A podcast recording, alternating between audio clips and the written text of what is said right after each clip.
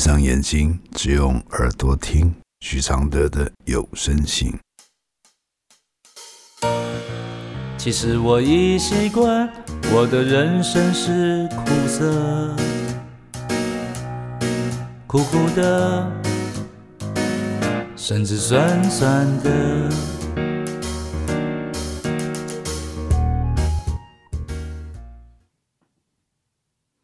第十八封信。是婆媳问题还是夫妻问题？来信，我是新加坡人，与先生多年没有孩子，一直以来都是一个人独自生活。结婚初期，因为先生家里环境不好，他的家人时常要来要钱，先生为了改善生活，选择去国外工作，但因为婆媳问题。我与婆家长期处在爹对爹的状态，当然娘家妈妈一直交代，不能跟婆婆回嘴，不要让娘家被说闲话，所以每每遇到酸言酸语，我选择没有听到。先生是个孝子，常常灌输我观念，说只有孝顺的男人才是值得嫁。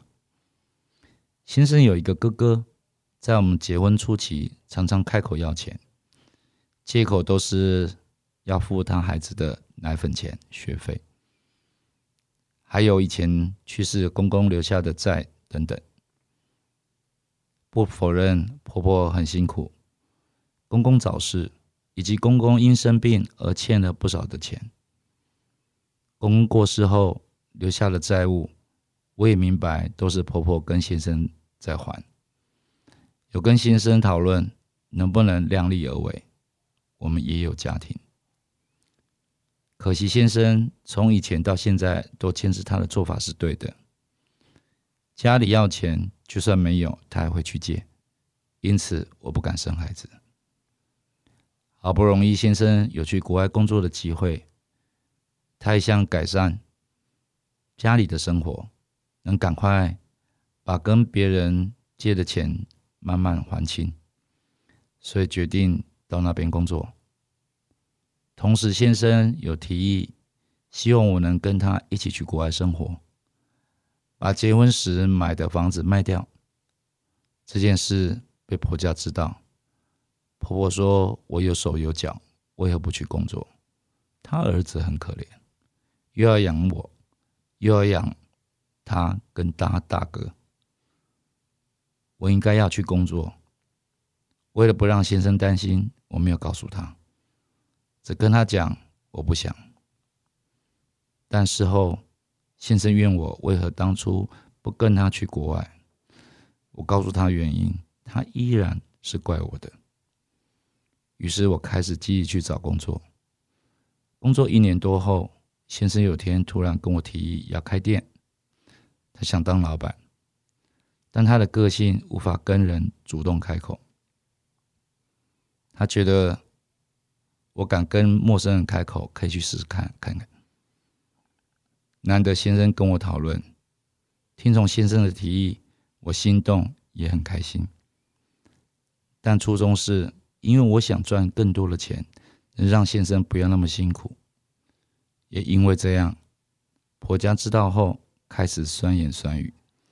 甚至开店前请教某位朋友金牛的问题，但我收到的讯息却是告诉我：“你以为你是谁？先去打工吧。”是的，我失败了，当然免不了又开始背后被说话，有些委屈只能跟我先生说，但先生一样护着母亲。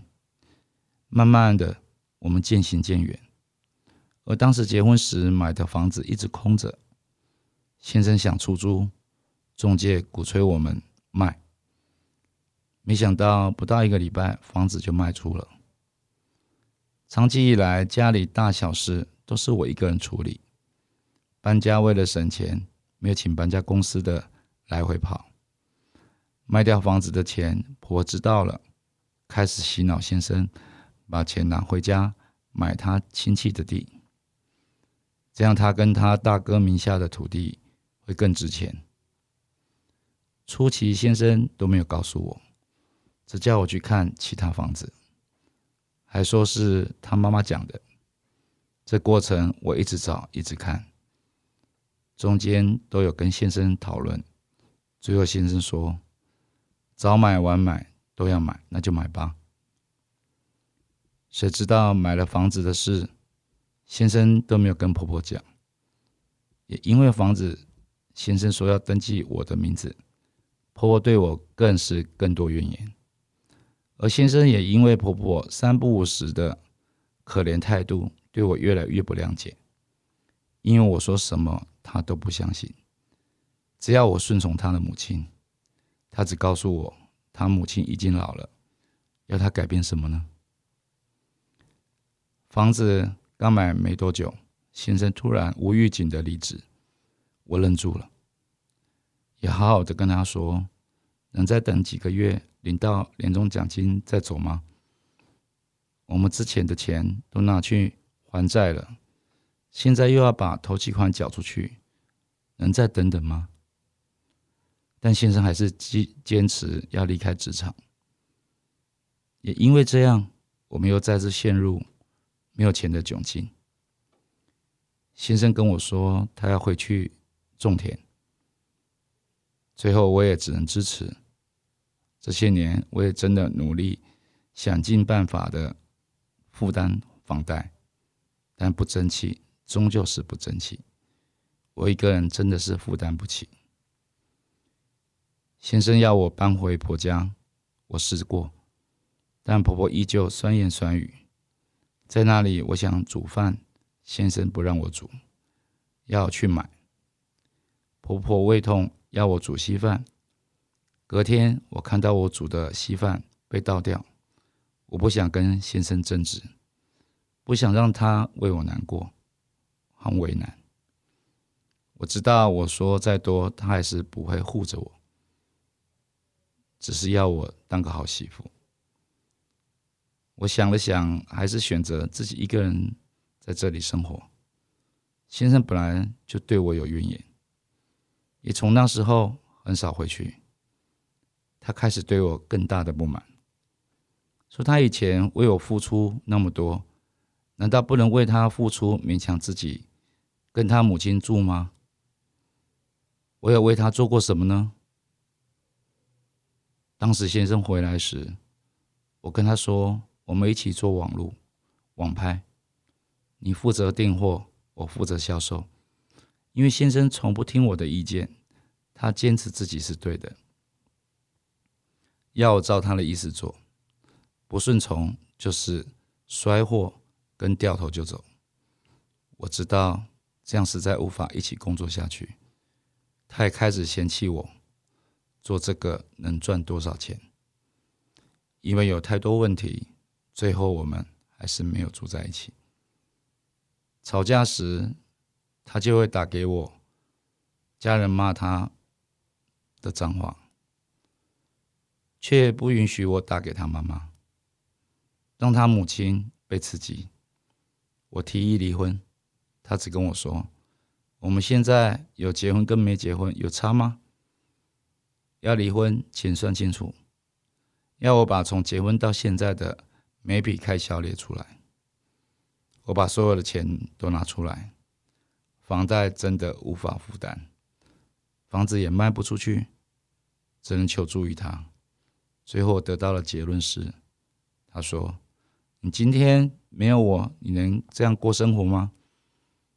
你还不是最后要靠我？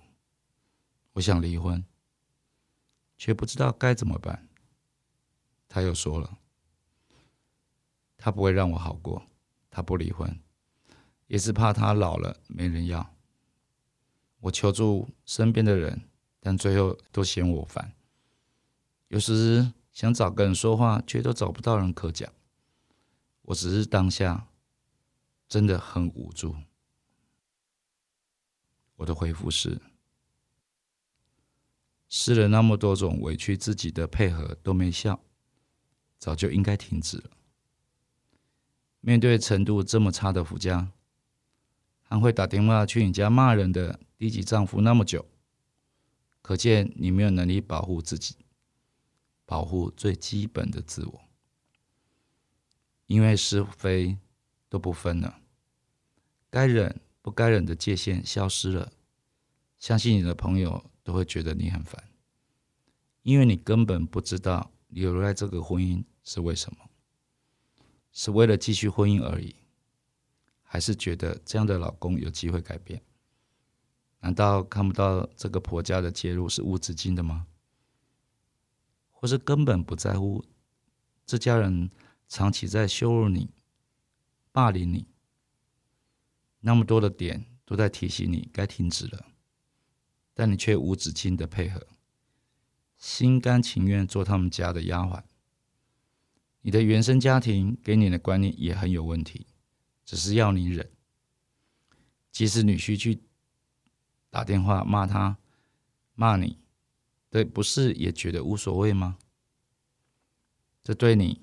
也是一种加害，等同要你屈服这样不合理的予取予求。无法离婚前，你就搬出去独立生活。即使现在住在他们家，也可以保持独立，让他们知道你的立场，不会在以前，不会再像以前那样被欺侮的。你唯一做对的事，就是没有跟他生孩子。你就算不为自己想，也要为孩子想。看看你先生为这个家东奔西累，这是一种病态。跟你结婚，不仅不自量力，也不知珍惜你。这样的提醒你，再没有决心放下，显见你跟他们已越来越像了。这封信来自二零二零年，谢谢谢奎影一起帮忙完成这封信。其实我已习惯，我的快乐是黑的，圆圆的，甚至短短的，像一杯黑咖啡，不加糖的纯粹，总是一夜没睡，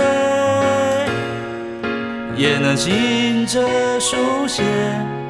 如果我是你的一杯咖啡，如果能和你的寂寞配对，不对不会，不醉不回，不是什么都扯上完美。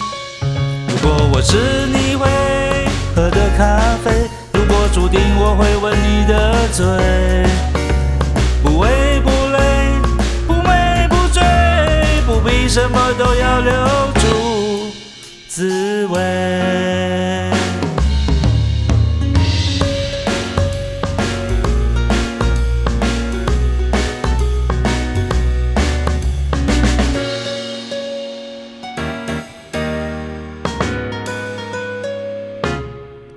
其实我已习惯，我的现在是你的，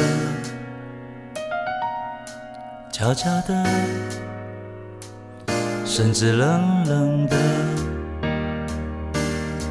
其实我已习惯，我的爱情是空的、虚幻的，甚至真实的，像一杯黑咖啡，不加糖的纯粹，总是一夜没睡。也能醒着书写。如果我是最后一杯咖啡，如果每一次的爱都是约，不言不盼，不恨不追，不必什么都不能没睡。如果我是一杯新的咖啡，如果相遇可以无言以对，不言不语，不笑不为。不是什么都要不。